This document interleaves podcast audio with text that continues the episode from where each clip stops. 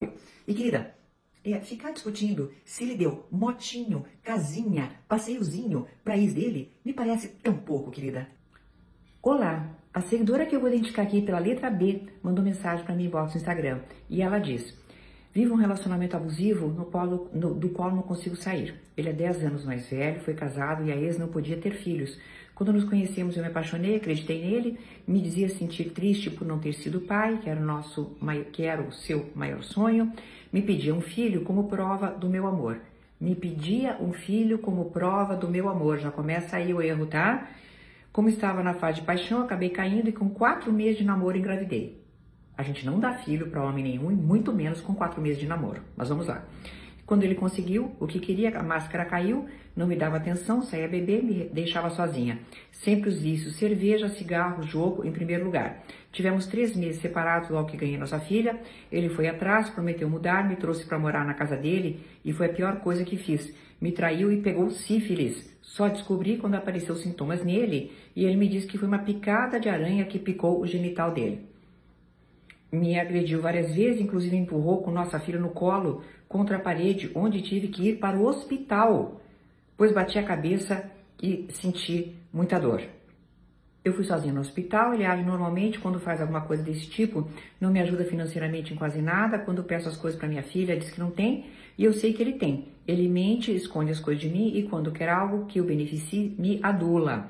Eu tenho meu emprego, no momento não tenho como sair da casa dele pois tenho vergonha, medo de contar para minha família, pois meu pai é idoso e doente. Ele é uma pessoa que só o que ele pensa é certo. Tenho raiva que para ex dele lhe deu uma casa linda, moto, viajavam e para mim não me dá nada, sendo que com ela nem filho teve. Eu tenho 34 anos, ele 44.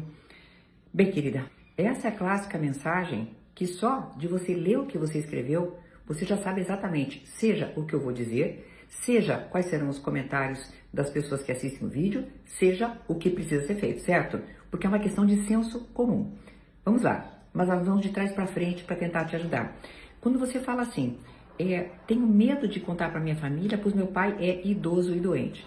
Querida, é isto o que te mantém então numa relação em que tua filha está no teu colo e você é agredida com a criança?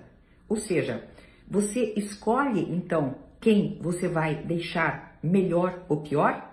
Se é para a gente fazer alguma escolha dessas na vida, vamos escolher aquelas pessoas pelas quais nós temos eterna responsabilidade, que são os filhos que nós colocamos no mundo.